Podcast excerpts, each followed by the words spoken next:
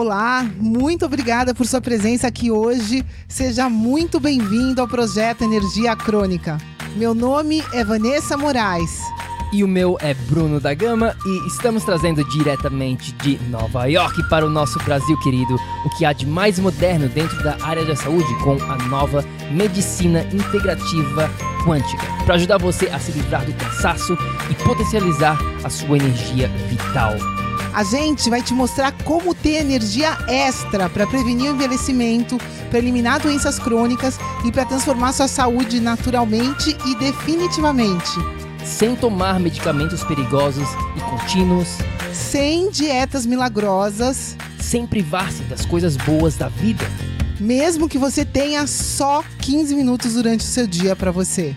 E para saber um pouquinho mais sobre como usar a terapia de biomodulação energética integrada para transformar a sua saúde, confira o nosso site www.projetoenergiacronica.com. E agora vamos ao que interessa.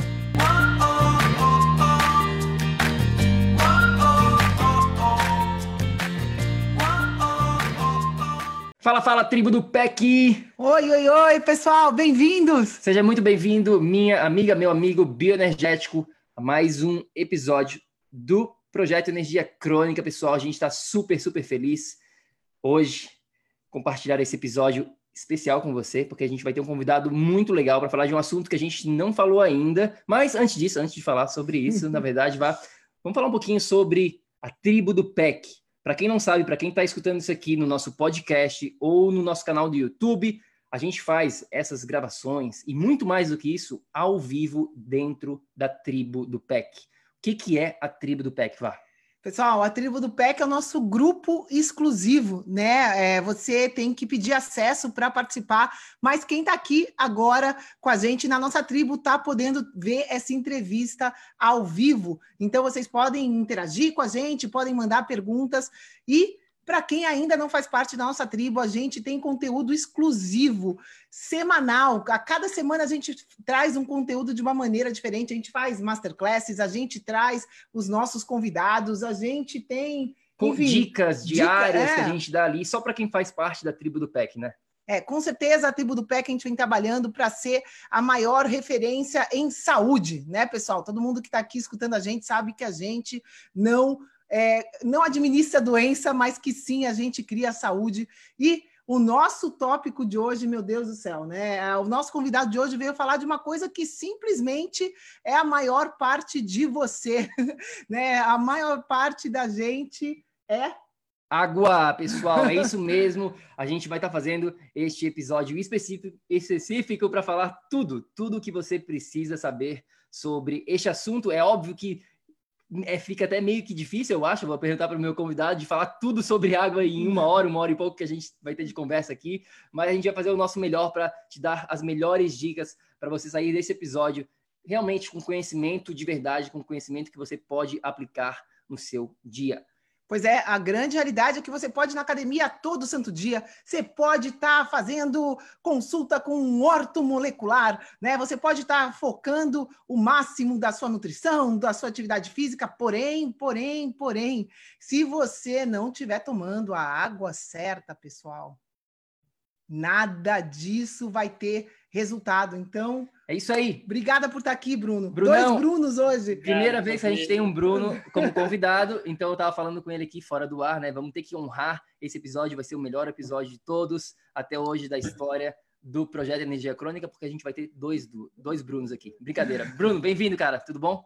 Bem-vindo, obrigado. Tudo ótimo. É um prazer estar falando com vocês sobre esse assunto que é tão importante, transformou os meus estudos, a minha saúde e a cada dia, né, compartilhar um pouquinho desse benefício de um esclarecimento, né, em detalhes sobre essa molécula que é possivelmente a mais importante da nossa bioquímica interna e do planeta, né? É realmente uma realização pessoal e profissional hoje. Que legal. E tu está em São Paulo agora, nesse momento, Bruno? Estou em São Paulo, nesse momento, Brasil.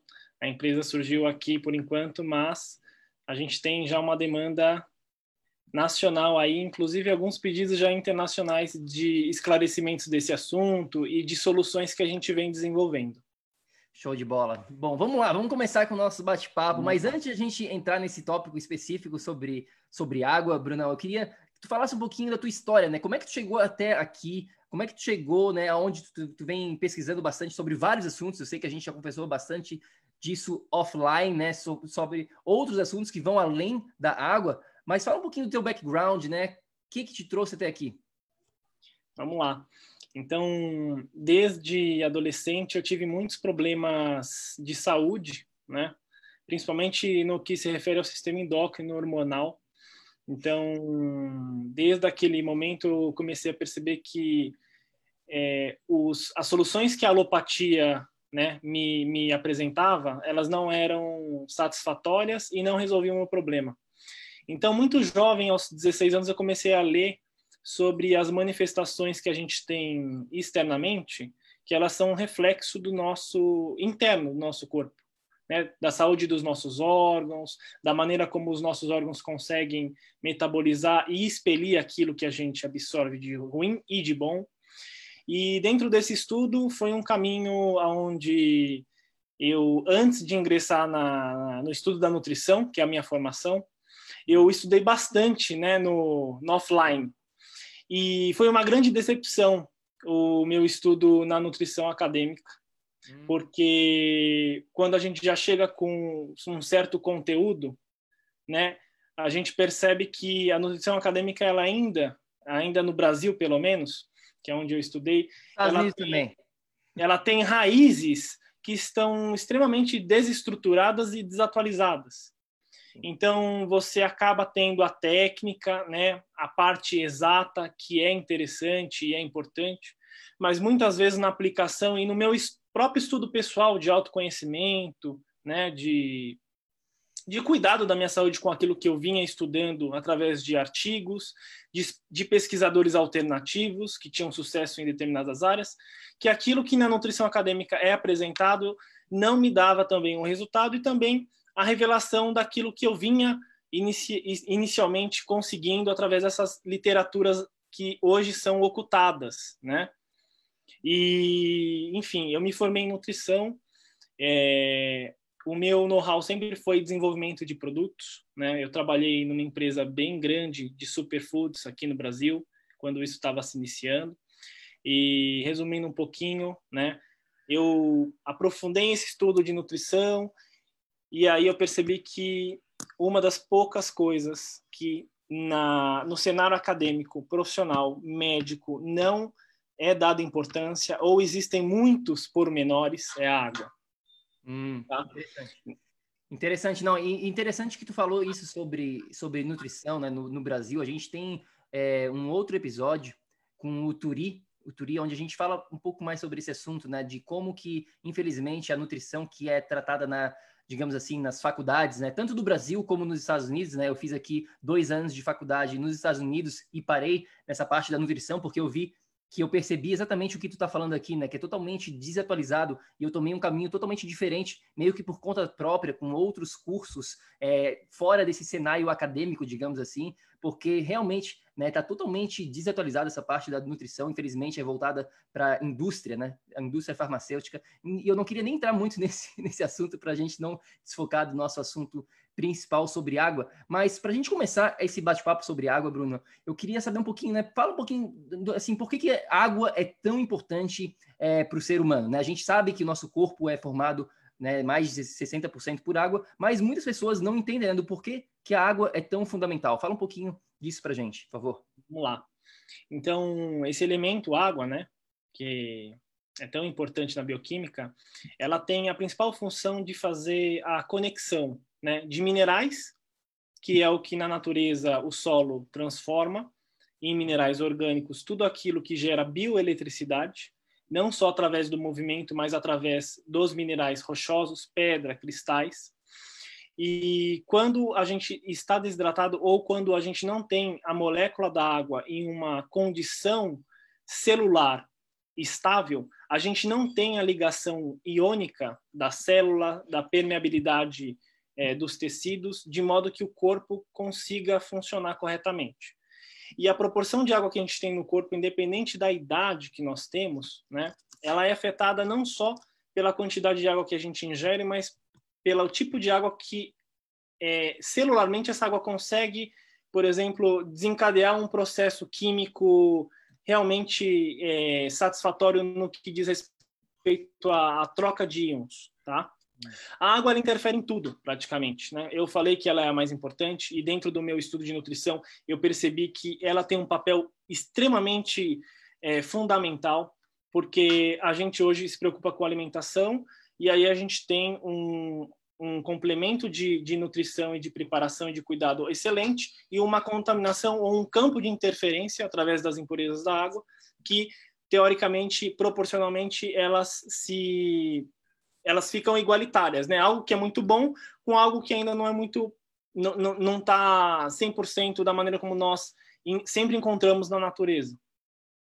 Então, hoje a água, por exemplo, ela tem um papel de funcionamento cerebral, de funcionamento dos órgãos, de funcionamento extremamente do sistema linfático, que está ligado ao nosso maior órgão do corpo, que é a pele, de liberação de toxinas, então, é, hoje eu posso considerar que a água ela tem um papel na nossa saúde, na saúde física, de 75%, tá?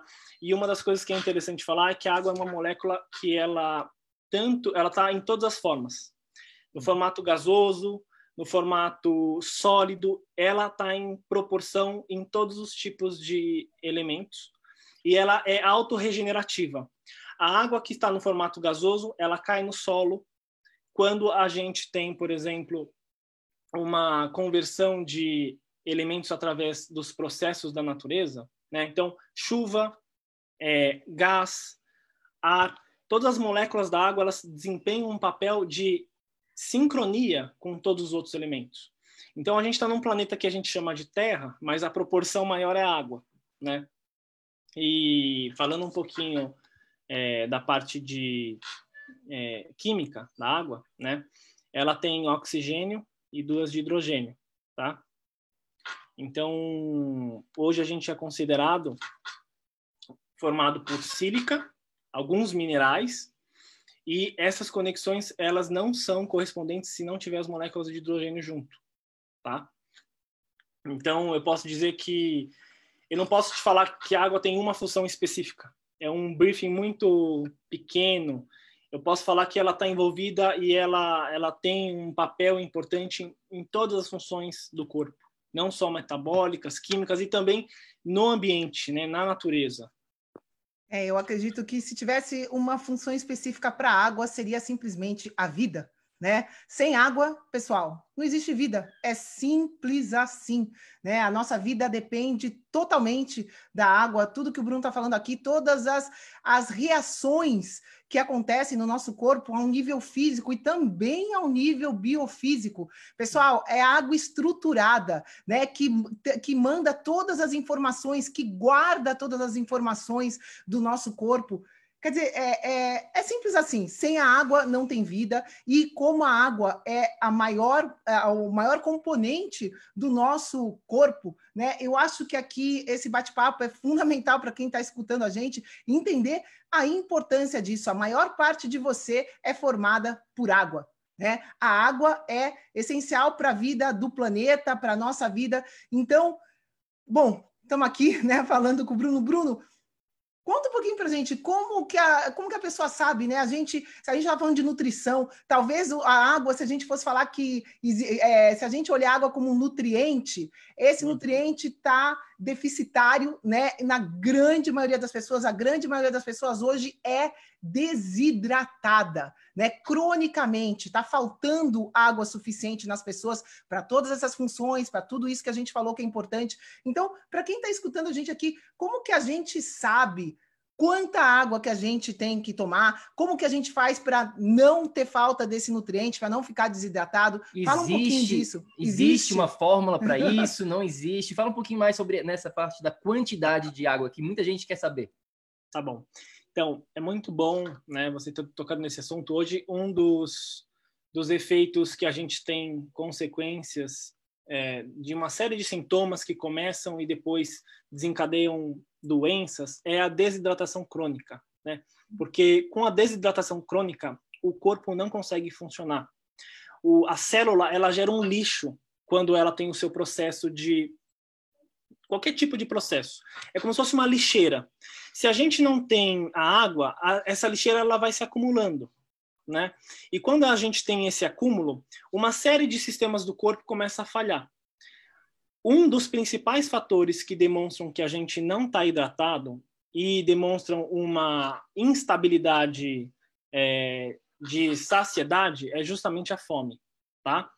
Um dos sintomas que eu considero um dos mais importantes é justamente aquela pessoa que sempre fica com fome, né? Não é só a quantidade de nutrientes que aquela alimentação vai proporcionar para que a saciedade seja um, um fato metabólico que o corpo não naturalmente não peça mais comida, mas a desidratação crônica faz com que o corpo ative um desejo, né, de necessidade não é só de sede, porque a sede já é um, um, um, estágio muito mais avançado do que a gente deveria deixar acontecer assim constantemente, que é o que acontece. As pessoas tomam água quando já ficam com sede. Isso não deveria acontecer. Então a gente tem uma alteração, né, daquela pessoa que através da, da, da, da confusão da, da, das sensações que o corpo produz, né, da falta de água, ela fica com fome todo o tempo. Então ela come, mesmo sendo algo nutritivo ou não, ela nunca fica saciada. E a água, ela faz com que também, se ela não esteja numa proporção adequada no organismo, a pessoa vai ter problema no sistema intestinal dela, de eliminação, na digestão dela, porque a bile, que é o suco gástrico, o, o suco pancreático, ele é formado principalmente por água. Um dos maiores segredos que eu, que eu descobri nos meus estudos foi que eu não tinha uma regra ou uma, um instinto, que a gente está perdendo os, os instintos a cada momento, de que se eu não me hidrato corretamente no início do meu dia até as minhas principais refeições que têm uma quantidade lipídica de gordura considerável, eu não vou ter bile produzida para digerir essa gordura. Quando eu não tenho bile para digerir o alimento que tem gorduras naturais ou sintéticas, eu vou formando a cada momento cálculos é, biliares. Isso é um outro assunto, tá? Então, problemas de digestão que é extremamente assim epidêmicos e a gente não consegue encontrar as raízes porque elas estão em vários lugares.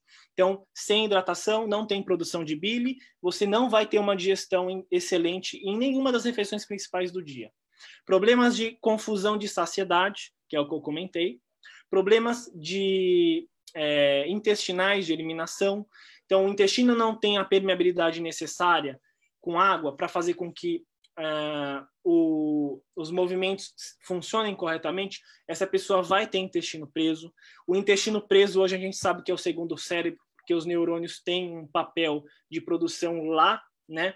nas sinapses que acontecem nessa ligação intestino-cérebro. Então, a, a, pessoa não está hidratada, tem problema intestinal, o intestino vai afetar as emoções dela. Então, assim, a gente tem uma série de maneiras de ver isso. Então, eu comentei dessa confusão da saciedade, dessa uma um do, do, dos sintomas também é a maneira a frequência que a pessoa vai ao banheiro tá não só para urina mas para fezes tá para urina, a gente consegue notar através de uma coloração. A gente tem uma coloração do amarelo claro, quase transparente, até as mais escuras. Isso interfere também através dos alimentos que a gente consome. Por exemplo, se a gente consumir muita beterraba, pode ter uma alteração de cor.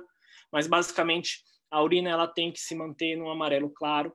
Tá? Quanto mais escuro, mais concentração de ácido úrico e de substâncias que são consequências de processos metabólicos do que a gente consumiu, mas a gente não tem água para fazer a lavagem né, dos resíduos metabólicos através dos rins suficiente. Tá? Então, cor da urina, movimentos intestinais, confusão com saciedade e a fórmula que você pediu, né, ela existe, é uma referência, tá? Existem muitos pormenores, é, intensidade de sudorese, atividade física, idade, peso, quantidade de gordura no corpo, mas o cálculo é 35 ml de água por quilograma, tá?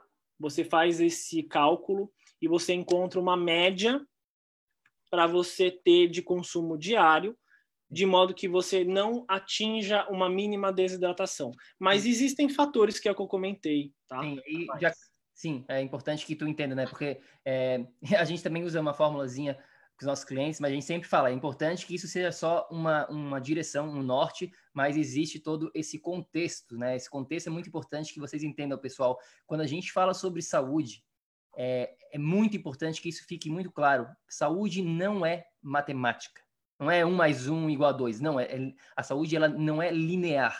Né? E a, nessa, nessa parte do consumo da água, como o Bruno está falando aqui, também não é, não é uma fórmula mágica, secreta. Tudo depende do contexto, né? Do contexto. E, e Bruno, eu lembro, cara, quando eu estava fazendo o meu curso técnico de nutrição na Nutritional Therapy Association, né, que é aqui onde eu fiz o meu estudo, e eu tive que ler um livro é, só sobre água, né? Foi um livro inteirinho, era mais de 100 páginas só falando sobre água, toda, toda essa parte técnica, enfim, bastante coisa muito legal. Para quem tem interesse, o livro se chama Your Body Many Cries for Water. Tá? Your Body, eu não sei se esse livro tem em português, mas em inglês é Your Body Many Cries for Water. E, e falava muito sobre essa parte de, né, da, dos sinais, né? Como tu falou aqui, vários sinais já de se a gente está desidratado, como a grande maioria das pessoas hoje em dia estão sem mesmo saber. Qual é a diferença, assim, na tua, na tua visão entre um, uma desidratação aguda, né, durante o dia, como assim, ah, não toma, é, por exemplo, né, sede, né, sentir sede, e uma desidratação crônica. Existe uma diferença? Tem como a gente saber um pouquinho sobre esses sinais, né? Vamos falar um pouquinho mais sobre esses sinais que as pessoas podem estar buscando na vida delas. Entendi. Então, o corpo ele é uma máquina perfeita e adaptativa, tá? Quando a gente começa a introduzir um hábito novo, ou quando a gente já, já tem um hábito já durante muito tempo, dificilmente a gente vai ver uma coisa de diferente de um dia para outro, é, de uma semana para outra. Então, alguns aspectos que eu comentei, né, que demonstram uma desidratação, são aspectos que provavelmente aquela pessoa já tem de deficiências, né, alterações de problemas intestinais, problemas com digestão, azia, talvez porque não tem produção de suco gástrico. Então, eu posso considerar que hoje uma pessoa já tem essas alterações mesmo sem perceber, só que ela não está atenta.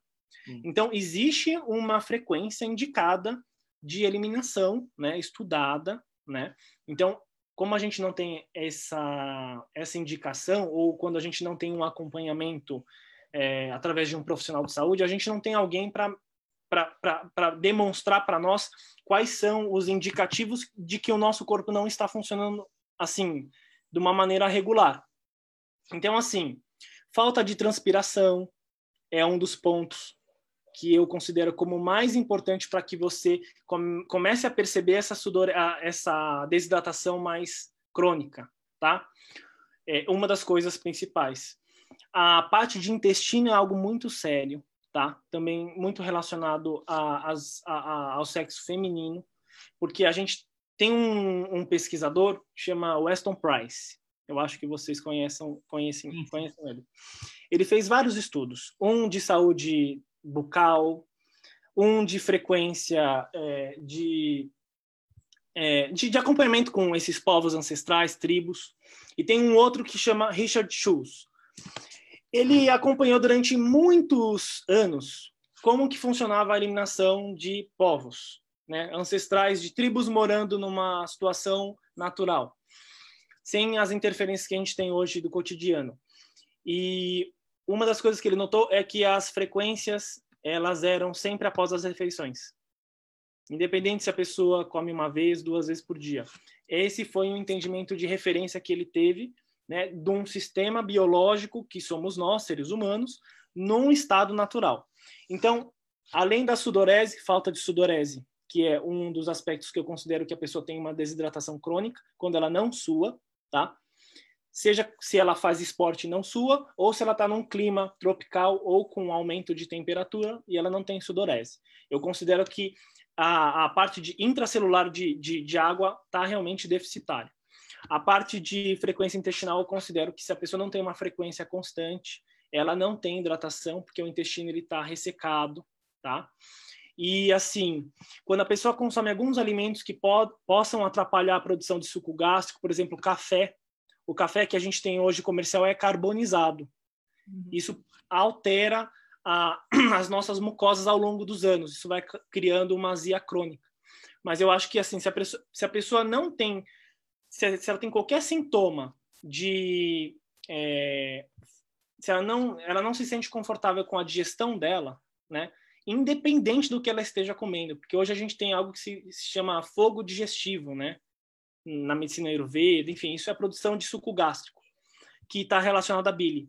Qualquer tipo de sintoma, eu posso também é, considerar que ela está desidratada, tá bom? Muito e bom. problemas hepáticos, que é do fígado, que é o que eu te falei. A pessoa não produz bile porque ela está desidratada, ela vai ter ao longo da vida problemas hepáticos. Muito bom, muito bom, obrigadão. É, fora dor de cabeça crônica, né? Depois os sintomas vão embora aqui, tem muitos sintomas, né? Aí a grande realidade, qual é a porcentagem da população que está desidratada? Ah, mais de 70% mais, é, da, da enfim, população. então é. é mais fácil quem está escutando a gente aqui estar tá desidratado do que não está. Né? E, e, eu acho que mais importante do que quem está tá escutando a gente está dizendo, poxa vida, não tinha parado para pensar nisso antes, água é vital, preciso tomar mais água. Né? Antes que, que as pessoas saiam aqui tomando mais água, né? tomando água da torneira, enfim.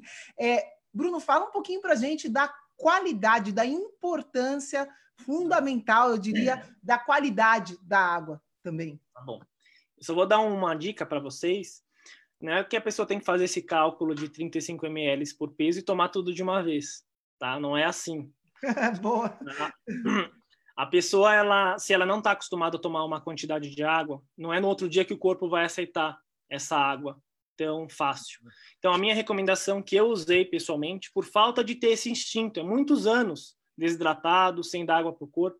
É usar aplicativos, sim. Tem aplicativos hoje que você consegue colocar horários. Então, você começa a se programar para tomar um copo a cada uma hora, a cada duas horas, dentro do, do tempo de cada um. E ao longo do tempo, quando o corpo começa a ficar hidratado, você, o próprio corpo já começa a pedir água, né? Porque se ele não começa a receber aquela quantidade de água, ele não vai estar mais muito bem é, satisfeito com a digestão, enfim. É, usar esses hacks de aplicativo no início para não consumir tudo de uma vez, tá bom? Agora vamos falar dos aspectos da, da água. Então hoje a gente tem uma, uma duas opções de consumir água, né? Ou a gente tem água mineral natural, tá? Que ou a gente pega na água de na, numa nascente, ou a gente compra ela engarrafada. Ou a gente tem a opção de tratar a água que a gente recebe na rede pública ou através de poço artesiano, através de um filtro, tá bom? Desculpa. Então a gente tem duas maneiras de consumir água: água mineral e água filtrada. Então a gente tem a, na água mineral a gente tem desculpa, duas diferenças. Existe uma diferença da gente pegar água da nascente, tá bom? Essa nascente pode ser aonde nasce a água ou pode ser um, um, um poço, pode ser uma água fluvial ela também é considerada nascente, tá bom? Esse é um tipo de água. Depois que essa água ela é passada pela indústria, dependendo do país, a, a, a legislação obriga a fluoridação, né? Então a gente tem uma adição de algo que não existe na água naturalmente daquela fonte da nascente e um campo de interferência que hoje é o plástico, tá? Então, o plástico ele é um meio que a gente tem uma alteração através da temperatura e também é, através do, da, da, quantidade de tempo que a, a, água fica lá dentro.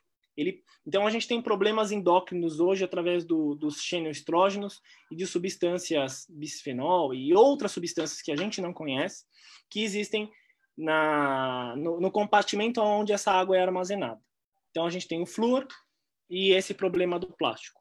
Tá? Só, uma, só uma, coisa, uma dúvida que me surgiu aqui, Bruno, que eu acho que é importante. É quando tu está falando também que as, as águas minerais que a gente encontra no supermercado, digamos assim, né? Eu não sei se todo país, isso aí, não sei se tu tem essa informação, mas dependendo do, do país se tem alguma variação ou não. Mas a água mineral que é armazenada, armazenada né? Direto dessa, dessa fonte, né? Dessa nascente, ela é obrigatoriamente também é, adicionada o flúor ou não? Vocês estão nos Estados Unidos, né? Sim. Então, eu vou dar um briefing é, dual disso. Se a gente recebe uma água que é importada, ok? Aqui no Brasil a gente tem águas importadas, da França, enfim. A legislação não obriga você a alterar nada. Então, ela pode vir sem flúor, da maneira como eles retiram lá, ok? É. Esse é um ponto. O outro ponto é o seguinte: no Brasil, as águas minerais que estão engarrafadas aqui no país, elas precisam ser fluoretadas. Nos, nos, Estados Unidos existe um segmento que já está mais ampliado e que eu acho muito legal. Você vai num mercado, você tem várias águas engarrafadas, diversas. Você tem água zero sódio, você tem água de osmose engarrafada no mercado, você tem água destilada à venda para fins diversos. Então, para a gente focar só na água mineral, vamos considerar que no país a água mineral ela é, ela é fluoretada, com exceções de águas que vêm de outros países, ok? E nos Estados, nos Estados Unidos e em outros países, se você não encontrar a fluoretação descrita no rótulo, né, porque depende de onde você está recebendo essa água, você precisa também ficar atento se aquela água é mineral ou não, tá? Não é qualquer água engarrafada que é mineral. Pode é. ser destilada, enfim. Certo. Então, a água mineral do Brasil, a água mineral que eles pegam na nascente, eles têm que adicionar flúor, é isso? Exatamente. Isso é Uau, é uma sabia, mas a gente vai falar né, sobre o flúor um pouquinho mais para frente aqui, mas eu não sabia dessa. E existe alguma marca no bra bra brasileira que tu recomende? Então, no, no caso. Não existe, então. Eu vou dar algumas dicas é, que vocês vão pedir. A gente já vai separar para os a gente depois a gente fala dos filtros só para a gente não, não ter uma é mas só para quem está ouvindo a gente aqui esse né, toda essa essa essa informação que o Bruno acabou de dar para a gente de que toda a água é, de nascente do Brasil, quando é engarrafada, é obrigatória por flúor, pessoal, o flúor é um contaminante extremamente nocivo para a tua saúde. A gente vai falar mais disso, mas é importante você já saber por que, que a gente está preocupado com você que está aí no Brasil comprando água mineral, achando que é saudável. Se essa água obrigatoriamente recebe o flúor, automaticamente ela não é saudável. Então, mas, é, mas continua aí com essa, com essa parte. Desculpa inter, é, interromper, Bruno, mas é que é importante só para deixar bem claro isso aí para todo mundo, né? Mas continuando nossa essa, essa questão da água mineral e do que tu ia falar. Não, vamos lá. Eu não recomendo nenhuma marca, mas eu recomendo que você veja os indicadores do rótulo. Quanto menor os indicadores que eu vou falar, mais segura é essa água. Então, o primeiro indicador é o fluoreto. A legislação obriga que as marcas elas declarem as características físico-químicas da água. E lá elas são obrigadas a colocar qual é a quantidade de fluoreto que tem na água. Ou seja, eu estou no mercado, pego duas marcas, ou eu dou uma olhadinha nos rótulos que tem das outras empresas. Quanto menor o índice de fluoreto, mais segura é essa água, ok? O segundo aspecto que eu acho importante é o cloreto, tá? O cloreto é um agente que pode ser também é, adicionado porque no ambiente onde eles fazem a separação da, da, da, água, eles são obrigados a fazerem higienizações constantes. E eles usam cloro, tá bom? Esse cloro pode acontecer de ter em menores quantidades na água não só o cloro natural que está na natureza, mas o cloro químico. Esse cloro é um agente bactericida. Ele acaba aos poucos destruindo a sua flora, porque ele mata as bactérias. Então eu os dois indicadores que eu recomendo que estejam em menor quantidade são cloreto e fluoreto. E os dois indicadores que eu acho que precisa estar em uma quantidade bem alta é bicarbonato e magnésio. Ok? Ah. Boa, boa. Entendi. Fluoreto, cloreto. Quanto menor, melhor. Bicarbonato e magnésio, quanto maior, melhor. Pode ser que você encontre uma com mais, mas assim, fica sempre vendo o fluoreto, é o indicador mais perigoso. Se a água ela tem bicarbonato e magnésio muito alto, só que o fluoreto mais alto do que todas, vai para outra porque o fluoreto realmente, assim, a gente tem uma, um acúmulo ao longo dos anos que a gente vai falar um pouquinho as consequências, que não é nada interessante. Tá, tá sim. Bom? Muito bom. É, a gente vai falar mais sobre filtro já já, Mas antes disso, eu queria saber um pouquinho sobre testar a água. Né? A gente tava, a gente estava conversando sobre isso com alguns clientes uh, algumas semanas atrás, né, dessa parte, porque a gente tem cliente no mundo todo, né? Então cada um tem tem mora na Suécia tem um tipo de água da torneira, a, a água da Irlanda é diferente, da, da Inglaterra é diferente da, da Irlanda. E, e né, então alguns adicionam o flúor na, na, na, água municipal, outros não. Então é, é, bastante detalhes, mas eu queria saber se existe é, alguma maneira que a pessoa pode testar essa água, porque eu sei, eu queria até te perguntar uma dúvida que eu tenho, vai chegar amanhã aqui em casa a gente acabou de comprar é, um, né, que eles falam no site da Amazon, que é uma maneira de testar a água. E tem lá mais de 15 é, marcadores. Testa para flúor, cloro, bactérias, um monte de coisa, é, chumbo, enfim, vários metais. E eu queria saber se esse teste, primeiramente, é válido ou não. O que, que tu recomenda em, em questão sobre teste? É, uma coisa importante de teste é que hoje em dia a gente sabe que mesmo as nascentes estão contaminadas, né? Você comprar água mineral não significa que por ser mineral é segura, né? Então acho que é, é, importante, existe uma possibilidade de testar, isso seria bem interessante, né? Se for possível. Uhum. Então, muito boa pergunta. Quando a gente vai ao médico ou a gente vai fazer um exame, ele pede um hemograma completo, tá? Esse hemograma completo a gente só vai conseguir realmente através de testes laboratoriais. E existem indicadores né? Não só esses testes que você compra, é, pode ser aqueles testes de, de, de fita, pode ser testes através de aparelhos como esse aqui, que pode ser pH, pode ser TDS, pode ser ORP, vou explicar o que é isso mais para frente. Mas o mais importante é esse aqui, TDS, tá? Total de sólidos dissolvidos. O TDS, ele, ele, ele mede em ppm, em partes por milhão, qual que é o teor de sólidos que tem naquela água. Esses sólidos, eu não posso, porque não é um hemograma, não é um teste clínico, eu não posso falar o que, que é, mas é a principal referência para que eu saiba se aquela água está muito impura ou não, ok? Uma questão de segurança.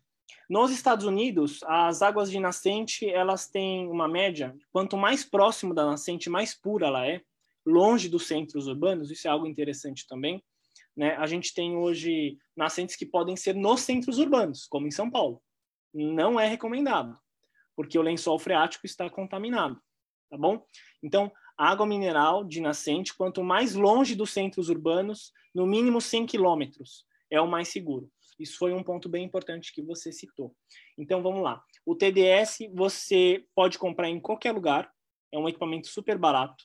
Você pode medir água de rio, água filtrada, água mineral.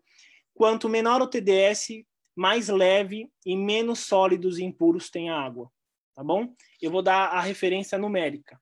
O ppm ele vai mostrar de 0 a 500.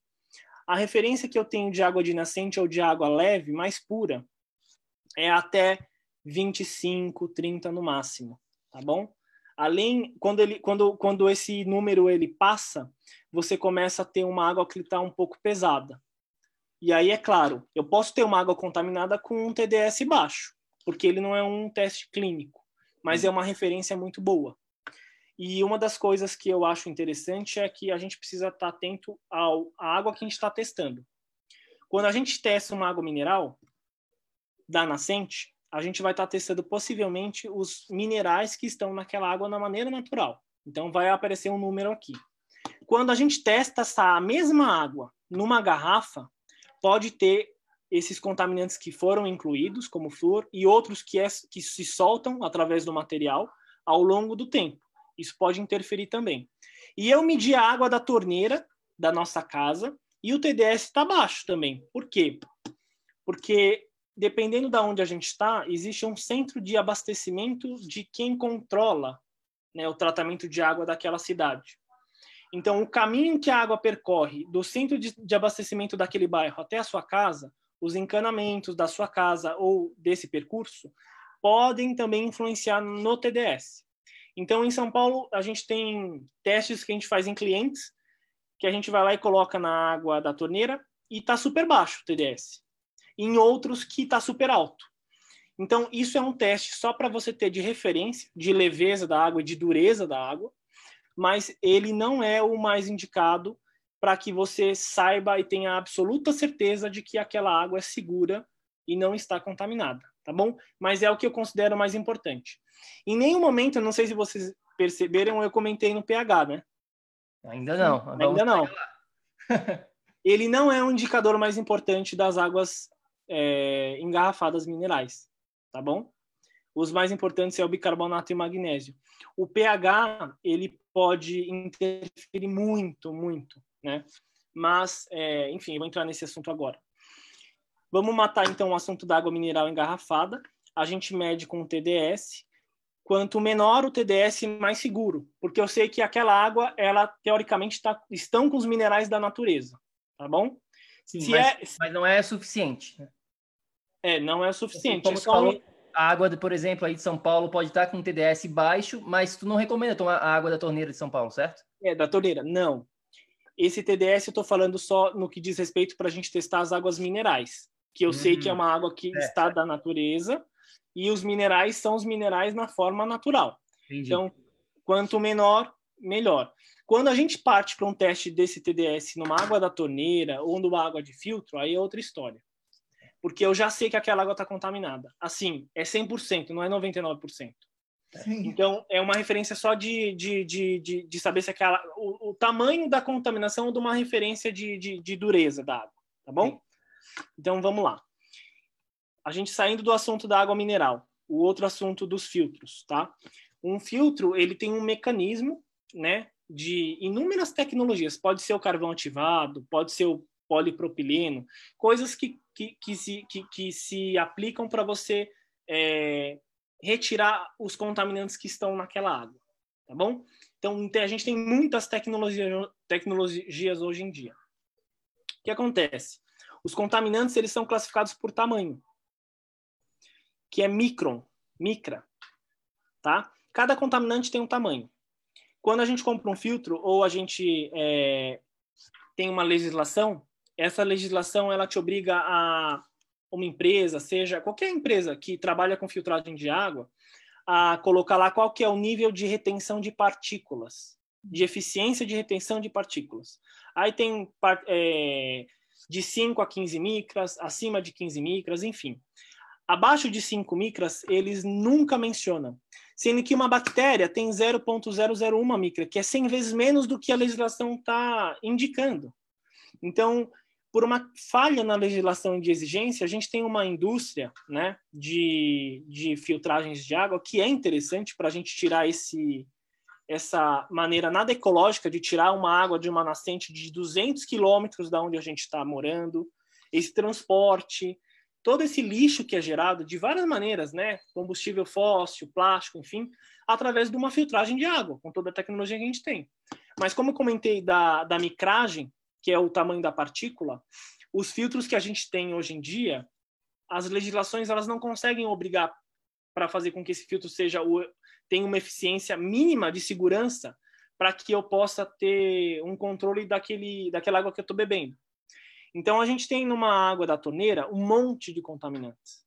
Então a gente pode ter vírus na água, como E. coli, que é o que as pessoas têm inúmeros problemas é, no estômago no estômago por causa desse tipo de vírus. A gente pode ter todos os metais e contaminantes que soltam do encanamento. Por exemplo, é, o Império Romano ele teve uma das quedas provocadas pela contaminação de chumbo dos encanamentos, que começaram a causar problemas neurológicos na população. Então, assim, a quantidade de contaminantes que a gente tem na água, sim, é muito grande então não é só o flúor, só o cloro para manter a, o controle de bactérias. Você tem chumbo, mercúrio, PCB, que é de indústria têxtil, de tinta, arsênico, dioxina, assim, é muita coisa. Tá Hormônio, então, né? A tecnologia é, as pessoas, as mulheres consomem anticoncepcional. A gente elimina os hormônios pela urina. Então, hoje, quanto maior o centro urbano, pior é a, é a qualidade de água daquela daquela, daquele local onde é tratada a água, para que a tecnologia empregada seja a minimamente segura para depois é, disponibilizar essa água para a população, entendeu? Então é um assunto muito delicado, são contaminantes extremamente a nível médico e farmacêutico que na indústria eles tomam cuidado. Agora, na parte de consumidor, não é alimentícia, na indústria alimentícia eles também tomam cuidado com isso. Agora, no consumidor não tem esse cuidado e não tem essa orientação. Tá. E então vamos falar mais especificamente sobre os filtros, né? Porque existem vários, como tu falou, no, no mercado, né? A gente tem. É...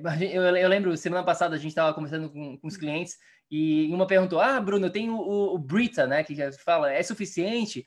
Eu falei, bom, vamos falar mais sobre isso, né? Daí uma outra perguntou, mas e o, e o de barro, né? Aquele filtro de, de barro, é suficiente?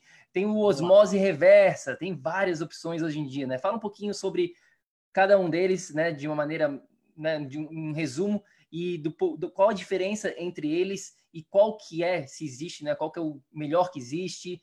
Enfim, fala um pouquinho sobre os filtros, Bruno. Vamos lá. Eu não vou defender nenhum filtro, eu vou falar da ciência, tá? O que, que a ciência mostra. Então, eu acabei de declarar que a ciência demonstra, através de uma nomenclatura que é a micragem, que os contaminantes têm tamanhos diferentes tem contaminantes a nível molecular que têm tamanhos muito pequenos, 0.0001 micra. O meu exemplo que eu dei de, de retenção de partículas é que 95% dos filtros que a gente tem acesso ou que existem no mercado, eles só retêm até 5 micras. Ok? Então, para você determinar se uma tecnologia ou um filtro é muito eficiente, ele tem que ter uma retenção de partículas muito pequena. Porque senão, imagine uma peneira, o contaminante que é pequeno, o hormônio. Você imagina o tamanho do hormônio? Está passando.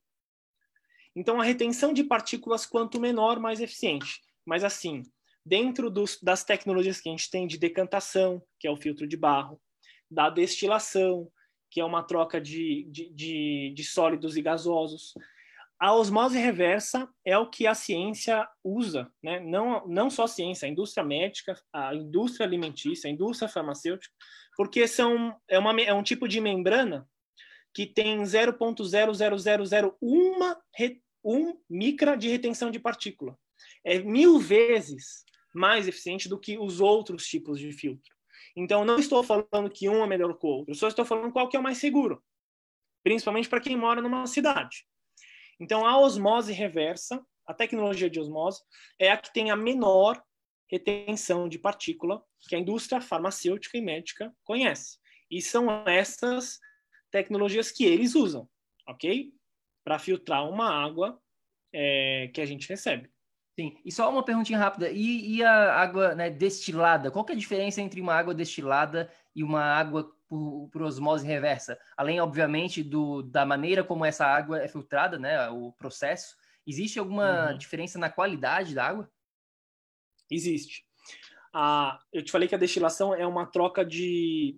Através da ebulição, a água é fervida, mas tem uma troca de, de, de, de moléculas através de, do estado gasoso e líquido.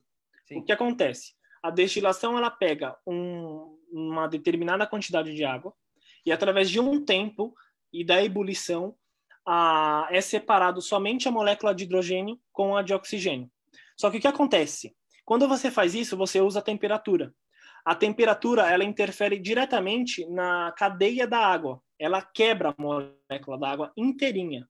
Então você tem uma água que ela tem uma pureza, assim, a um nível muito avançado, mas você pode ter também no processo de fabricação alguns resíduos metálicos que podem possam se soltar através do próprio material que é de metal, só que você tem uma quebra na estrutura da água. É, não é mais uma água estruturada. Sim. A osmose reversa é como se você colocasse uma água numa estrutura super pequena com muita pressão, aonde somente a molécula da água vai se soltar. Só que ela não vai se transformar em outro estado para poder virar água de novo. A destilação faz isso. A água se transforma no estado gasoso para depois se transformar no estado líquido. Então, quando você tem uma quebra iônica da molécula, aí você tem uma água que, assim, é mais indicada para usos de diluições farmacêuticas, enfim. Existem maneiras de você reestruturar com minerais à parte, mas aí você já quebrou a estrutura molecular da água, tá bom? Essa é a diferença da osmose para destilação. Muito a osmose, você tendo essa capacidade de retenção mil vezes mais eficiente do que os outros filtros, você tem uma segurança de que todos os contaminantes que depois eu posso passar numa tabela para você compartilhar, você tem a segurança de que aqueles contaminantes estão sendo retidos, tá? E não é pseudo. Olá, espero que você esteja gostando desse episódio do podcast. Eu só gostaria de te falar que se você está cansado, com falta de energia, se você está enfrentando problemas na sua saúde, mais do que isso, se você está buscando uma solução definitiva para os seus problemas, vem conhecer um pouco mais sobre a terapia de biomodulação energética integrada lá no nosso site. É só ir no projetoenergiacronica.com. Entre em contato com a gente, manda suas dúvidas e agora a gente vai continuar com o nosso episódio do PEC. E não é pseudociência, é, uma, é exatas, né? É ciência. É. E a osmose é o único sistema que eu conheço que faz com que você consiga chegar a um TDS 5.2.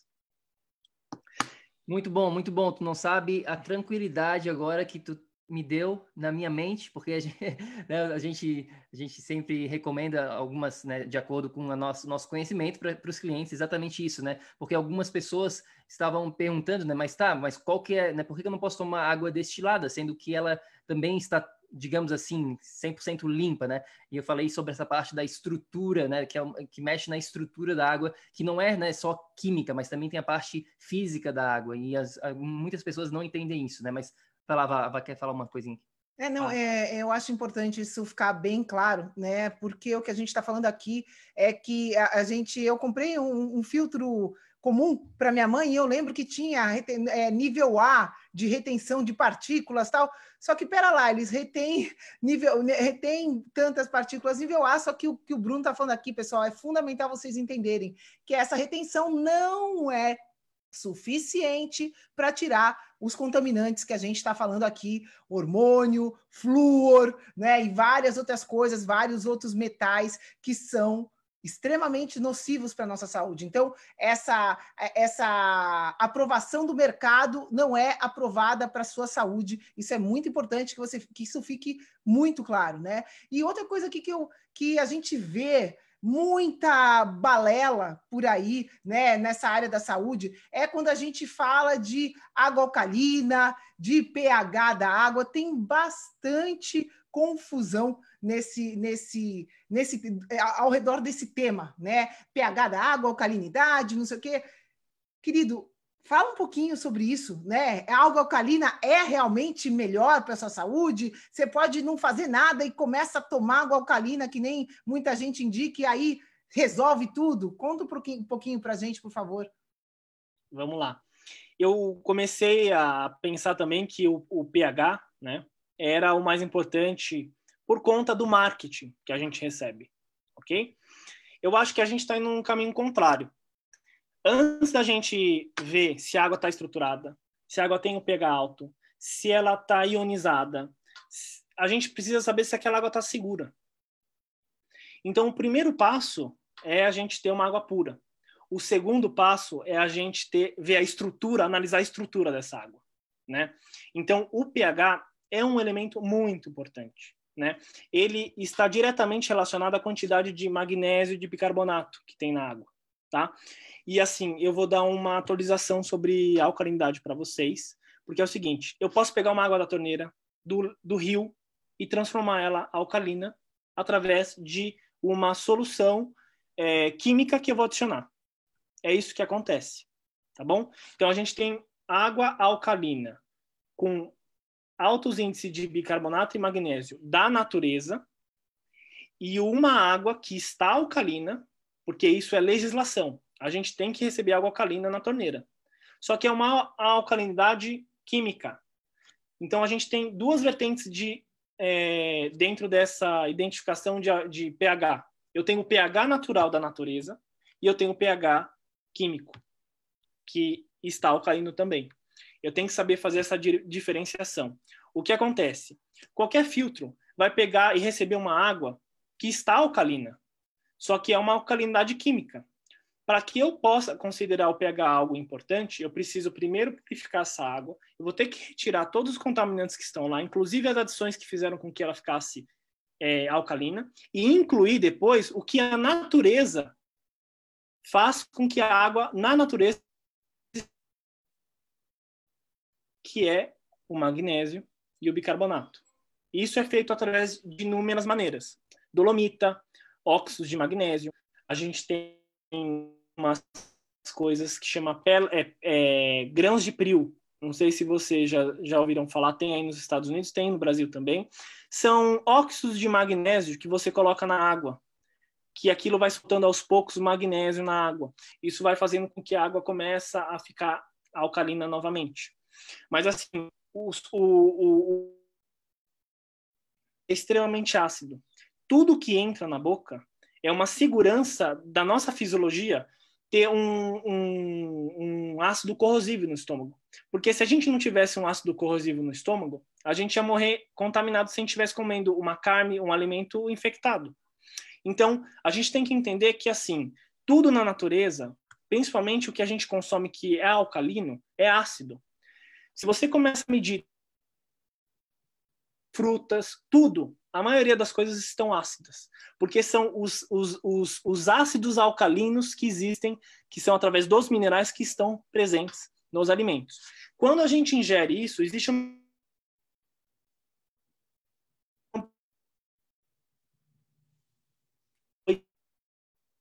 da nossa própria fisiologia, tá? dependendo da quantidade de minerais que a gente está ingerindo. Ou seja, os minerais que a gente está ingerindo daquela água vão fazer com que a, aquela água seja alcalina ou não, ou faça com que o nosso corpo tenha a, o combustível ou a matéria-prima para fazer esse controle de alcalinidade natural. Agora, se a gente está consumindo uma água alcalina quimicamente e elementos que são inorgânicos, ou seja, o nosso, a nossa estrutura celular não consegue fazer uma identificação, a gente vai criando problemas ao longo do tempo.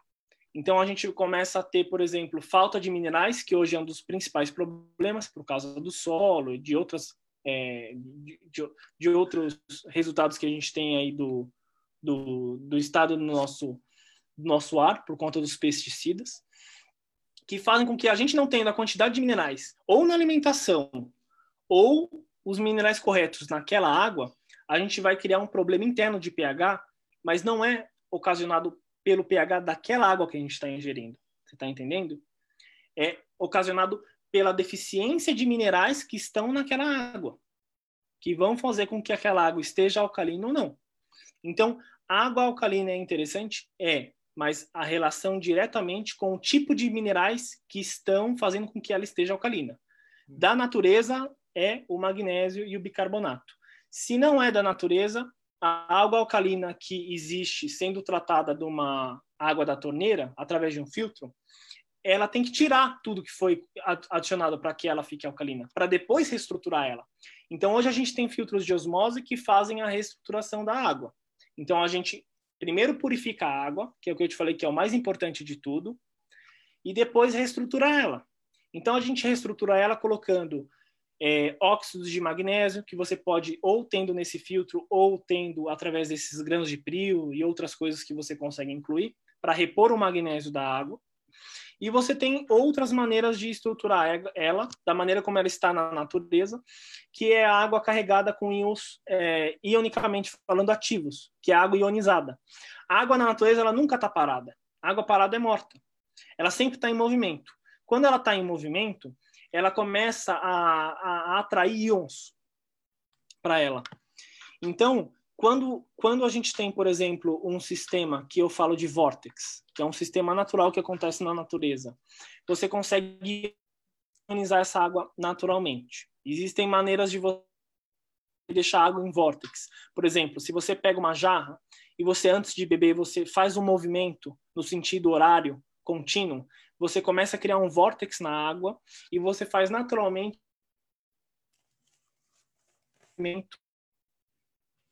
os que estão no ar, ok? E outras maneiras é sim usar ímãs específicos, magnetização através de pedras, cristais, outras maneiras de você reestruturar a água. Tá bom? Só dando um briefing através da estruturação da água em seguida e da relação do pH correto, que ninguém revela, Entendi, muito bom. É, em relação ao filtro de osmose reversa, né, que a gente está falando aqui, que elimina tudo, né, literalmente tudo da, da água. Então, é uma água, digamos assim, pura, mas também retira minerais. os minerais, né? Uma água da fonte tem os minerais. É, o que que, né? Porque uma pessoa pode estar tá pensando assim, ah, então eu vou ter que repor os minerais obrigatoriamente nessa água se eu tiver um filtro de osmose reversa? Tenho que botar eletrólitos? Tenho que botar sal na água? O que, que a gente faz em relação, né? Depois que a água passa por esse filtro de osmose reversa, tem que fazer alguma coisa ou não? Tá, vamos lá. O filtro de osmose reversa, ele precisa de várias tecnologias para fazer a remoção de cada tipo de contaminante ou de minerais. A osmose é uma tecnologia, mas tem vários tipos de osmose no mercado. O filtro de osmose, que remove a, toda a, a gama de minerais da água, minerais também são metais, ok? Metais pesados, dependendo do tipo de mineral. Vou explicar isso mais para frente. São osmoses que têm um estágio que chama desmineralizador, chama resina mista. Esse vai fazer com que a água ela realmente fique isenta de minerais. E aí eu vou dar um, uma outra dualidade para vocês é, refletirem. Existem dois tipos de minerais: minerais orgânicos e inorgânicos, ok? Os minerais que estão na natureza, que as plantas transformam para que a gente possa absorver aquilo corretamente, são minerais orgânicos. Os minerais que estão na água da torneira são minerais inorgânicos. São minerais como ferro, que ele se solta através da, do caminho que a água percorre através de tubulações que estão extremamente antigas. E assim, como estudioso nesse assunto, eu não vejo nenhum tipo de sentido eu ter a segurança de ter os minerais que estão na água da torneira, ok? A água da nascente são os minerais corretos. A água da torneira, eu não, eu, na, na minha opinião de, de, de estudo, e de tecnologia de filtragem, eu quero realmente fazer a filtração completa para depois estruturar a água. Eu não vejo razão de pegar uma água da torneira e não fazer a purificação dela completa, porque assim, não é seguro a gente ter essa diferenciação se um pouco dos minerais que estão na água da torneira são seguros, sendo que 90% dos outros minerais são metais pesados, tá? Uhum. Minerais que são é, considerados seguros só podem ser considerados os, os minerais da água da nascente, tá? E um outro fator, as pessoas já estão desidratadas porque não bebem água, seja o tipo de água qual for. Os nossos estoques de minerais, eles são 95% abastecidos através da nossa alimentação, não é da água. A água tem dosagens micro de minerais. Os minerais são importantes para fazerem uma, um, circuito, um circuito de bioeletricidade com a célula, de estruturação da água. Não, você não pode falar que você vai ser remineralizado daqui, com aquela água. Agora, se eu incluir eletrólitos, se eu incluir, outros minerais extras iônicos, aí eu vou estar suplementando minerais como se fosse na alimentação. Agora, eu não posso considerar que eu estou garantido as minhas necessidades minerais da água, ok? Porque a quantidade de minerais que tem é muito pouca e a gente já, pega, já bebe uma quantidade de água muito, muito pequena. Tá bom? Sim, não, ficou claríssimo. Então, tu não vê a necessidade, digamos, de repor, botar sal na água, eletrólitos, é, para fazer essa água, digamos assim, é, melhor, né? Tu, o que eu estou entendendo aqui é que se tu estiver fazendo uma, né, uma alimentação rica em minerais e tu, tu, usando naturalmente um sal de qualidade na tua alimentação, tu não necessariamente tem que se importar com essa remoção do filtro de osmose reversa que removeu os minerais da água, certo? Então, vou explicar melhor. Eu acho que os minerais eles deveriam ser tratados mais importantes do que as vitaminas a gente é mais deficientes em minerais do que em vitaminas. Então, a inclusão de eletrólitos que você falou, ela deve ser feita por todo mundo daqui para frente, depois que sabe dessa informação. Se a gente não tem a quantidade de minerais suficiente nas nossas células, a gente não vai ter uma, uma troca iônica muito bem feita, uma bioeletricidade celular e corporal muito bem feita, que está totalmente relacionada à quantidade de energia que a nossa célula produz. Então, acho que os minerais, não estando na proporção na alimentação também por conta da carência do solo, todo mundo deveria incluir, independente da água ou não. Da osmose ou de qualquer filtro, né? quanto menor a micragem, mais eficiente. A osmose é a mais eficiente. Só que a osmose que não tem o estágio de resina mista, ela não remove todos os minerais. Só que eu não considero seguro, porque você tem 5% de minerais bons na água da torneira e o restante são minerais que são considerados metais. Então, você precisa ter uma osmose que tenha esse estágio de resina mista para que você consiga também extrair todos os metais da água, tá? E depois que você tem essa água da, da osmose tratada com esse estágio, você tem sim de estruturar a água por uma questão de estrutura é, da água mesmo. A água ela é muito mais bem absorvida pelas células quando elas têm íons, quando elas têm minerais, por esse fator. Então, a água de osmose precisa ser reestruturada, ok? mas a água de osmose, na minha opinião, ela tem que também ser eficiente na, na remoção total dos minerais dos metais que estão na água, porque eu não considero seguros os minerais que a gente está recebendo da água da Sim. torneira. Sim, e essa reestruturação dessa água, então, é feita de qual maneira exatamente? No, existem filtros de osmose que já existem em estágios, que tem é, dolomita, óxido de magnésio, que já fazem essa reposi reposição natural, ok? Ou se a pessoa está consumindo uma água de nascente e quiser incluir mais minerais na água, ela tem duas opções, que é esses grãos de prio que eu comentei com vocês, você encontra isso no mundo inteiro, que são óxidos de magnésio pequenininho, e tem os minerais iônicos. Nos Estados Unidos, na parte de suplementação, você consegue encontrar isso facilmente. Minerais iônicos.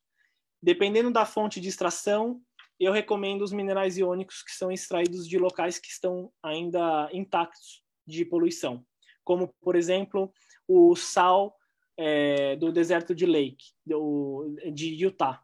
Utah. Tem... Sim, esse, é isso que eu te perguntar. A gente tem um aqui que é exatamente esse, que é o Concentrace, que vem lá do, do, do lago de, de, Utah. É isso que tu está falando nesse, é, aqui se chama eletrólitos, né? Electrolytes, que eles falam em inglês. É isso, isso é o que tu está falando, certo? É, soluções de minerais que você pode ter através de um produto que você compra pronto, né, de, um, de, um, de uma fonte segura, que é desse depósito de sal que fica numa profundidade extremamente funda, ou existem minerais que também são minerais que são extraídos do mar. Só que assim, hoje eu considero que os, os mares estão contaminados com microplástico, né? E um dos lugares que tem menos ou não tem resíduo que foi estudado é uma região da França que chama Guerrin. Então você cons consegue encontrar um sal que chama sal celta, Celtic salt, ou sal de Guerrin. Você encontra isso no mundo inteiro. Você mesmo pode fazer uma solução de minerais na sua casa. Tem uma proporção, você coloca 70% de sal grosso, puro, né, e 30% de água, ou 60, 40 você mexe essa solução, deixa um, alguns dias e você pega essa, essa água concentrada que já vai estar tá com os minerais extraídos do sal. Você pode incluir algumas gotinhas. Você pega um frasco de conta-gota, você faz essa solução e você colocando algumas gotinhas desse, desse, desse líquido na água, você consegue incluir minerais à parte. Ou mesmo, né, na parte mais fácil do, da história, pegando grau, é, grãos de sal, um grãozinho de sal, um sal de alta qualidade e de procedência pura, né? Como esse do, do de Utah, né? Ou de Guerra, que é o que eu conheço que são puros. E você coloca um grãozinho na água. É interessante também repor eletrólitos. Entendi. Okay? Muito bom. Muito boa dica. É, e, bom, é, é, uma coisa que eu queria né, é, te perguntar, a gente está falando de filtragem e tal, e para mim, uma, o que eu acho que tudo é importante, é importante a gente tirar todos os contaminantes, né? Mas um contaminante que é fundamental e que, infelizmente, você falou, a legislação atua totalmente o contrário, né? É, e o conhecimento do público em geral, por exemplo, eu, minha primeira formação é odontologia. Eu, eu cresci né, na faculdade, eu me formei achando que flúor era uma maravilha né? Que tinha que estar tá na pasta, que tinha que estar tá no bochecho. A pessoa, se possível, eu, eu, eu comia flúor, né? Porque era maravilhoso. A gente tem essa essa ideia, né? Essa concepção que infelizmente é 100% errada, né? Meus colegas dentistas que ainda acham que o flúor faz mal, que me perdoem, que faz bem, desculpa, que me perdoem, mas a grande realidade é que hoje os dentistas mais atualizados já não usam o flúor na, no consultório, não recomendam pasta dentifrício com, com, com flúor. Então, assim, fala um pouquinho, Bruno, do da importância é, da gente remover o flúor, né? Porque tá, tem filtros, ah, não, mas o meu filtro remove tanto de partícula, o meu filtro não sei o quê. Uma das coisas que a gente, pelo menos, a consciência que a gente fala, fala, olha, pelo menos, pelo menos tem um filtro que remove o flúor, né? Então, por que, que, é tão importante remover o flúor, não ter o flúor, enfim, em bochecho, em pasta de dente, na água? Fala um pouquinho disso, por favor. Claro. Então, vamos lá. É, quando você fala dos filtros removerem o flúor, né? Quando eu comentei das partículas, eles não mencionam se eles conseguem reter quantos por cento de flúor, quantos por cento de cloro. Então, é importante você saber também que um filtro de alta eficiência remova com totalidade esses contaminantes, tá bom? É, então, vamos lá. Se a gente está num país que a gente tem uma inclusão, uma inclusão de flúor na água e nas nos cremes dentais, a gente tem uma ingestão de algo que não é natural, ok? Foi adicionado pelo ser humano, um flúor que não é um flúor no estado natural, porque você tem um flúor na molécula orgânica, que é um flúor que você encontra na natureza, nos minerais, é um, um outro tipo de que você tem um acúmulo constante ao longo da vida, ok? Então a gente tem flúor na água que a gente vai cozinhar, na água que a gente vai tomar banho, porque a gente tem absorção pela pele de tudo aquilo que passa por ela. Isso é muito importante também. Você tem um filtro de chuveiro ou um filtro, um filtro de água residencial que pegue não só as partículas grandes, mas também o cloro e o flúor, tá bom? É, quando a gente tem esse excesso de fluoretação no organismo, a gente tem muitas consequências. Então, assim, eu não vou aqui criar nenhum tipo de polêmica em, em questão da fluoretação, tá? Mas, assim, um dos fatos é 90% dos países não colocam flúor na água. 10% colocam. Ou seja, tem alguma coisa errada aí, ok? Não estou defendendo nenhum lado da história. Mas eu acho que a quantidade de flúor que os brasileiros têm em várias situações fazem com que eles tenham uma contaminação de fluoretação, tá? quais são as consequências disso, ok? É, vamos lá. A fluoretação em excesso, ela, como é usado, por exemplo, nos dentistas para parte de esmalte dos dentes, o flúor ao longo dos anos ele, ele, ele começa a interferir em toda a parte de articulação do corpo, né? O excesso de flúor faz com que a gente tenha uma perda de cálcio e uma perda de minerais no, no, no, no nosso sistema ósseo para poder fazer o equilíbrio desse, contamina desse, desse tipo de mineral em excesso no organismo. Quando a gente consome um. Quando a gente não tem a quantidade de iodo, por exemplo, suficiente no corpo, e a gente tem uma quantidade de flúor muito grande, a, o, o próprio corpo tem um sistema de balanceamento de minerais que vão fazer ao longo do prazo uma série, a gente vai ter uma série de consequências das glândulas, do sistema endócrino, mas assim, o principal, tá bom? O flúor, ele é usado pela odontologia para a parte de esmalte de dentes, né, de fixação, enfim. Quando a gente tem essa contaminação ao longo dos anos no corpo, você vai começar a ter problemas nas articulações e nas juntas tá? Você vai criar um, um, um seríssimo problema no seu sistema ósseo. Eu não vou nem entrar na questão da parte de, de problemas neurológicos, ok? De problemas de que a gente né, existem é, alguns cientistas que falam que o flúor fazem com que as pessoas fiquem mais dóceis, né? Porque o sistema nervoso não vai ficar tão ativo. Eu não vou entrar nesse assunto. Interessante. Mas um... esse assunto é para um próximo podcast. Exato. Mas um dos problemas principais é que as pessoas têm carências de minerais na, no solo, na alimentação, não tem a quantidade de magnésio é, no corpo para a gente poder fazer o controle do sistema nervo-muscular corretamente. E a quantidade de flúor em excesso no corpo ao longo dos anos vai fazer com que todo esse, essa, esse problema de juntas e de articulação ele seja assim extremamente é, prejudicado e assim as raízes do problema não é só tirar o flúor. Aquele acúmulo da, ao longo daqueles anos vão fazer com que você tenha é, inúmeros sistemas do seu corpo prejudicados, ok?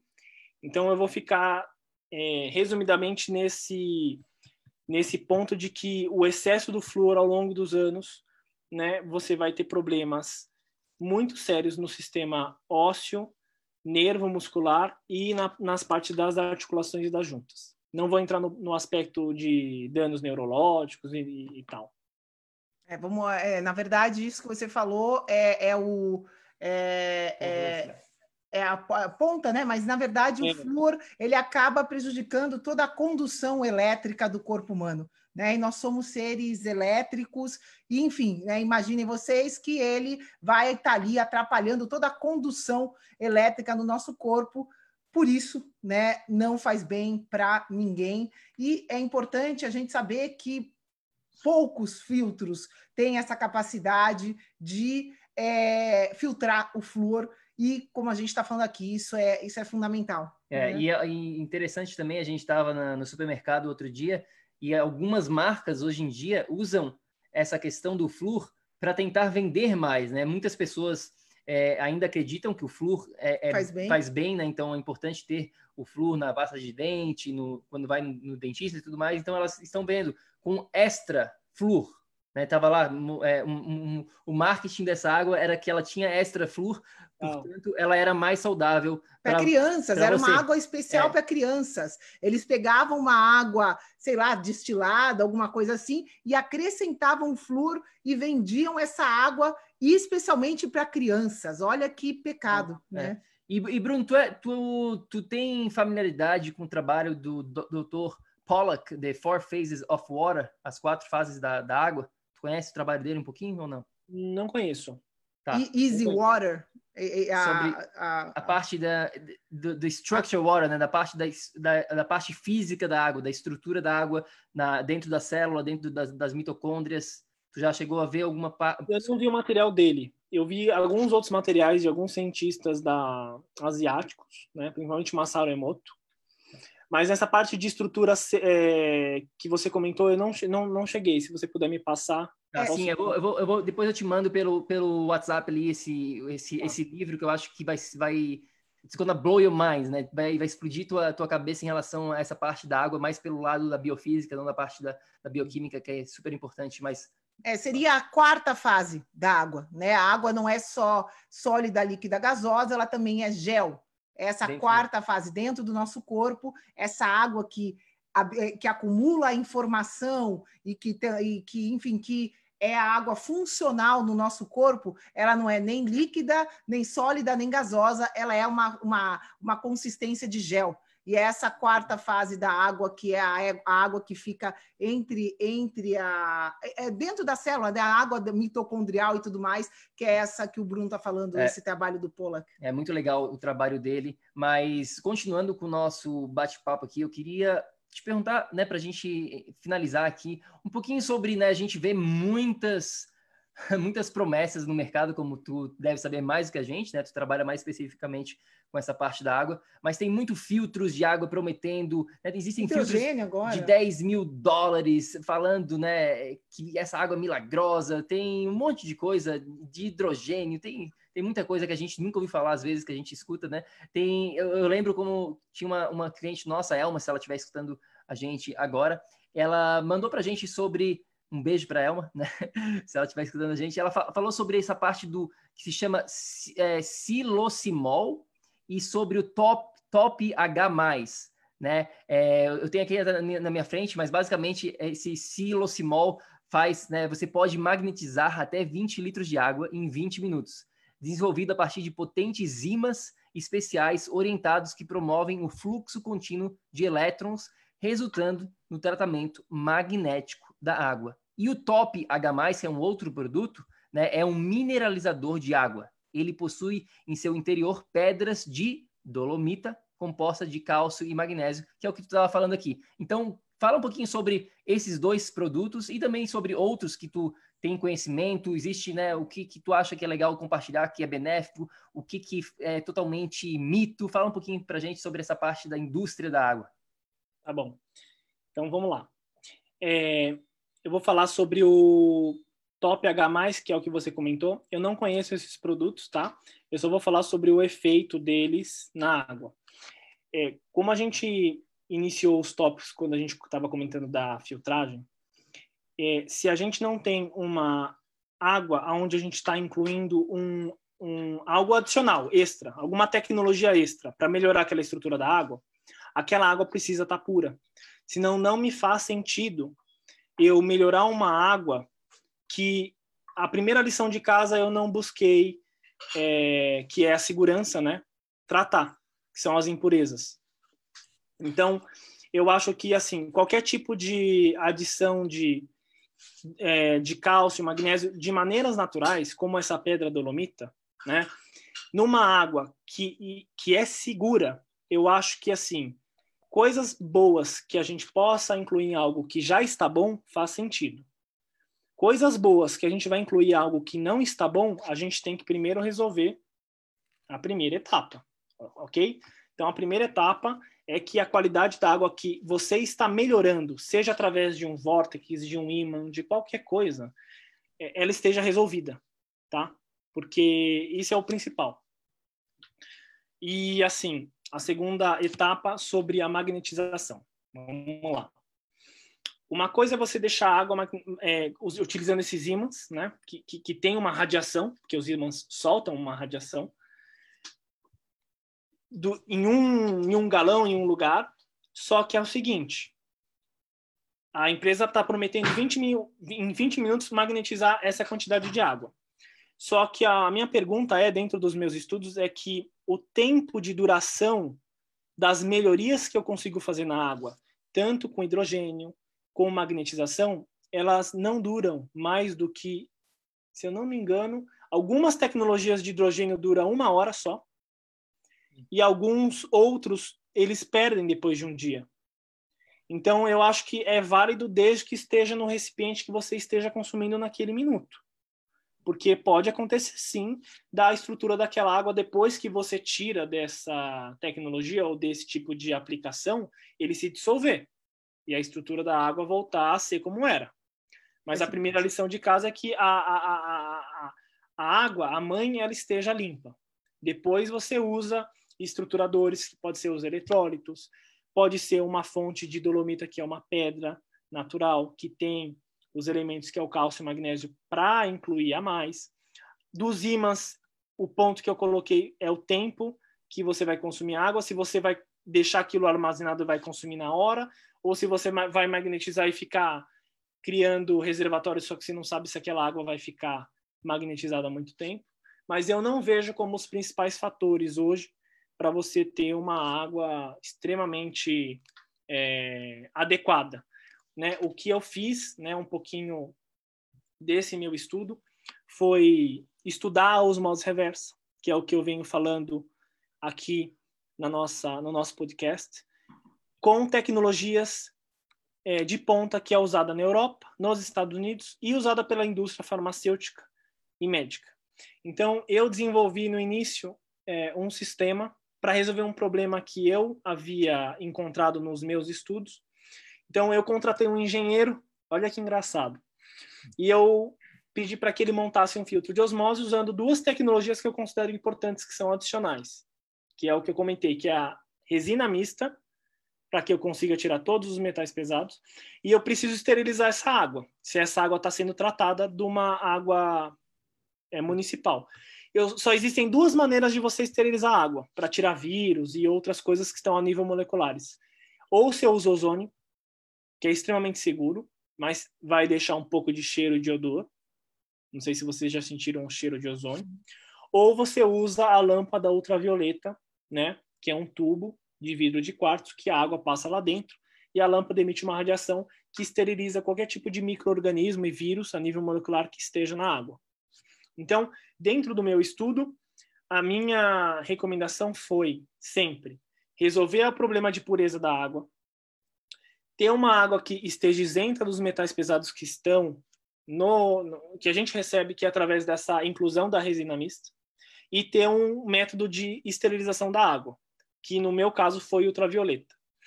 Então, depois desse sistema, eu comecei a estudar maneiras de estruturar, estruturar a água melhor que foi com ímãs, com, com pedras, com placas. Eu posso usar placas de geometria sagrada, é, placas que deixam a estrutura da água hexagonal. A gente pode falar isso em outro podcast, para me preocupar com a estrutura da água depois. Garrafas que emitem hidrogênio na água. Mas isso é depois da primeira lição de casa, né? E uma das coisas que eu quero falar para vocês que é muito importante é de que existem existe uma literatura de cientistas que demonstram que a água é o maior antioxidante celular que existe. Por quê? Porque se você não tiver hidratado e você não tiver água em, em se, se você não tiver uma quantidade de hidrogênio no seu corpo suficiente, você não tem uma reação metabólica eficiente. Se você não tem uma reação metabólica eficiente, nenhum antioxidante que você esteja consumindo, através da alimentação ou suplementação, ele está sendo 100% utilizado. Ou ele está tendo a eficiência que ele precisa ter. Então, eu posso considerar hoje que a água, né, a gente estando hidratado, ou seja, tendo essa quantidade de hidrogênio naturalmente presente na água, numa quantidade satisfatória, é uma das principais maneiras da gente ter um agente antioxidante e de preservação de todos os sistemas do corpo. Mais do que a gente acaba se aprofundando às vezes desnecessariamente, que é na parte de suplementação, de extração de vitaminas sintéticas. Eu acho que a água em si ela acaba, acaba cumprindo esse papel muito bem, né, com a inclusão dos minerais, com uma alimentação adequada, do que todo esse cuidado que a gente acaba tendo sem ter uma visão para um, para algo que é extremamente mais importante do que isso e que é o que vai fazer com que essas coisas que a gente está buscando sejam realizáveis 100%, né? Sim, é, o Bruno falou aqui, resumindo, é não adianta se entupir de suplemento se você está tomando uma água que não elimina o que precisa eliminar, né? Que não está segura, que não está saudável.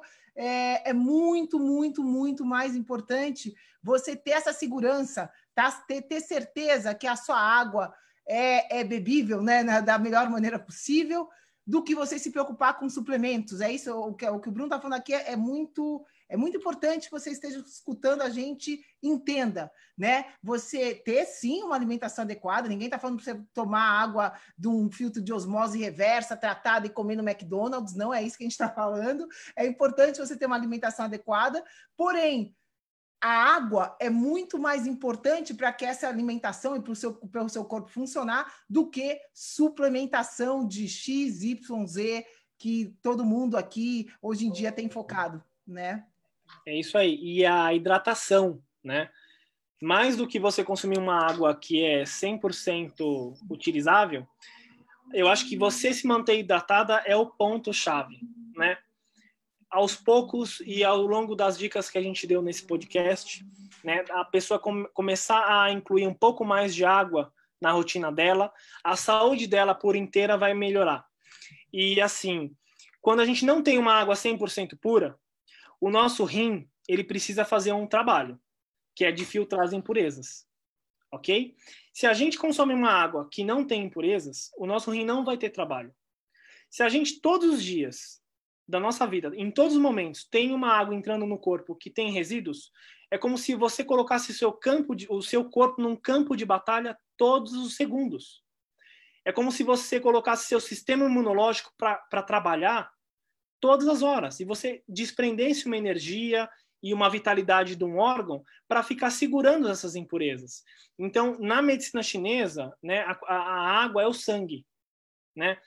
a, qualidade da água que você consome, ela por ressonância, ela está ela tá 100% relacionada à qualidade do seu sangue.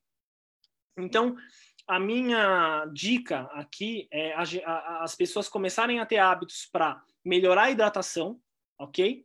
Só que essa água, ela precisa ser 100% hidratante, porque não adianta eu ter uma água que é 70% filtrada e 30% impura ela não vai ser 100% utilizada. Por isso que tem pessoas que bebem água e ou não conseguem tomar água, porque a água é ruim, e realmente é ruim, a água é ruim demais. Quando você prova uma água pura, você não, ela é como se fosse uma nuvem. Você não, não você fica hidratado e você tem um prazer, uma palatabilidade completamente diferente de uma água pesada. Então, a pessoa ela ter, ela, ela começar a ter esse apreço pela água, ter uma água que é 100% hidratante e ela começar a ficar com um corpo hidratado. Isso é muito importante. Sim, para tudo funcionar, né? Não só para tirar as impurezas, mas também, pessoal, as nossas mitocôndrias utilizam hidrogênio para fazer energia, né? Para tudo. a gente precisa de energia para viver e o hidrogênio faz parte disso. Enfim, a gente estava. Uma coisa que a gente não falou dos sintomas: edema, pessoas muito inchadas, né? Isso é, tem muita gente inchada por aí, e isso às vezes é, é muita toxina no nosso corpo que não está sendo liberada. Por mais antagonista que pareça, ah, não, mas eu estou inchada, eu tenho água. Pera lá, você está retendo a água porque não está conseguindo limpar, como, como o Bruno falou no começo. Então, enfim, os sintomas são inúmeros, a necessidade. É, bom, se a gente é, mais, é cerca de 70% água, a gente precisa de água no corpo, né? Isso tem. A nossa natureza precisa de água para funcionar e tudo mais. E é importante, né? Eu acho que. Eu espero que para quem está escutando a gente aqui tenha ficado muito, mas muito claro, né? Que, é, que se tome ação nesse sentido, porque saber é uma coisa, agora você precisa agir. Né? Como é a água que você está tomando na sua casa todo santo dia da sua vida? Né? Será que essa água está te ajudando a, a se purificar, a, a, limpar nesse processo de limpeza do teu organismo? Está te ajudando a funcionar melhor? Ou será que essa água está prejudicando todos os suplementos que você toma, todas as horas na academia, tudo que você está fazendo durante o seu dia? Então, é, é isso, ou ela vai te ajudar ou ela vai te prejudicar. Então, eu acho que é muito importante a gente aproveitar todo esse conhecimento que o Bruno passou para a gente aqui para para agir, né, para implementar no nosso dia a dia. Pois é, tem muita coisa que a gente poderia falar, acho que a gente vai ter que fazer um, uma, né, uma nova, um novo bate-papo aí com o Bruno para a gente compartilhar é, mais sobre água, e eu sei que ele também tem, tem bastante conhecimento em outras áreas da saúde, não só na água, então a gente com certeza vai para o futuro fazer um outro bate-papo com o Bruno. Mas, cara, para a gente finalizar, né, antes que eu pergunte aqui um pouquinho mais sobre como que as pessoas podem entrar em contato contigo para saber um pouquinho mais do teu trabalho, mas tem alguma coisa que tu acha que é importante, algum truque, algum hack, alguma coisa importante que a gente não falou hoje aqui sobre esse assunto específico da água que tu queira compartilhar com a gente? Entendi. Esse truque que você em qual aspecto assim? Não, e se existe alguma outra coisa que a gente não compartilhou ainda hoje, que a gente não tocou no assunto, existe tá. mais alguma coisa assim que tu acha que de repente a gente não te perguntou? Existe alguma coisa específica sobre água que tu acha que é, que é importante que os nossos amigos bioenergéticos que estão aqui escutando, eles têm que entender? Alguma coisa específica? Ou tá tudo certo? É isso? É, eu vou dar uma dica então. Eu vou dar um truque que eu faço há muitos anos, que é a inclusão de vitamina C na água, mas inclusão da vitamina C natural, tá? Seja laranja, limão, é, pode, pode, pode ser alguns ramos de ervas, tá? Como alecrim. A vitamina C, hum, junto com a molécula é, da água, né? Ela tem uma ação de hidratação e de permeabilidade celular muito mais eficiente, ok? Então, daqui a pouco, existem um, uma nova linha de segmentos de suplementação para hidratação, onde eles incluem é, tipo sticks, né, de vitamina C, géis. Pode ser ácido ascórbico, que é sintético, mas podem ser outras fontes, para você melhorar o nível celular que aquela água vai atingir no seu corpo quando você bebe. E você vai ficar hidratado durante mais tempo. Quanto mais minerais você tem na água, mais os minerais retêm a, o hidrogênio dentro da célula, melhor é a troca iônica, melhor é a condutividade elétrica que você tem no seu corpo e muito mais energia você vai ter. Uhum, muito bom. Muito boa essa dica aí, gostei bastante. É, a gente, a gente faz isso, então estamos, estamos por dentro das dicas do Bruno, brigadão. E, cara, é, primeiro, né, eu queria agradecer mais uma vez pelo teu tempo, né, muito, muito legal essa entrevista, eu tinha certeza que ia ser bem esclarecedora para muitas pessoas que vão escutar isso aqui. Então, obrigado mais uma vez. E fala para gente, né, qual que é, é a melhor maneira de falar contigo, entrar em contato com você, qual, né, onde é que as pessoas podem conhecer um pouquinho mais do trabalho do Bruno? Vamos lá. É, bom, eu não fiz nenhum merchandising, né, ao longo da. Pode fazer aí. É, vou falar um pouquinho do que, que eu fiz, né? Eu desenvolvi ao longo do, do, desses anos, né, soluções no Brasil, né, de modo que eu resolvesse esse problema. E eu criei há um ano a BibWater, né? O Instagram é bibwater.soluções, aonde eu uni todo o conhecimento que eu tinha com a osmose reversa, né, que é a tecnologia hoje mais avançada de filtração de água no mundo, com é, os conhecimentos de estruturação da água, né, essa parte de nutrição, que é a minha formação, e, so, e, e desenvolvi um equipamento, né, que é um sistema, hoje é um, eu considero um sistema de tratamento de água, que é uma osmose reversa premium. É algo que dificilmente você consegue encontrar em outros países também. Através de muitos anos de pesquisa, a gente conseguiu desenvolver um sistema de filtragem de água premium, extremamente seguro, que dentro da nossa conversa ele consegue, em cada etapa de purificação da água, atingir a totalidade de filtração dela, a estruturação dela, inclusive, e a gente ter o privilégio e a oportunidade hoje de oferecer isso para amigos, para pessoas que a gente conhece, porque imagine você montar um carro, né? Foi isso que eu tive que fazer para ter um sistema usando a osmose reversa, mas que seja de primeiro mundo, né? Não usando não usando peças chinesas, filtros de baixa qualidade, que é algo que eu não comentei. Se eu tenho uma osmose reversa, eu preciso saber a qualidade daquela osmose. Né? Então, os, fabric os fabricantes eles podem usar qualquer tipo de material. Então, hoje eu uso os melhores materiais do mundo, os melhores, os melhores e mais é, profundos níveis de retenção de filtração com essa tecnologia. E a gente oferece isso hoje, por enquanto, em São Paulo, tá? Que é uma tecnologia que requer um acompanhamento um pouco mais próximo, além das soluções que eu considero assim as mais imediatistas, que é filtro de chuveiro, que assim é para ontem que você tem que colocar, porque a gente absorve e inala muito cloro quando a gente respira, e os filtros de casa residencial que fazem isso numa totalidade.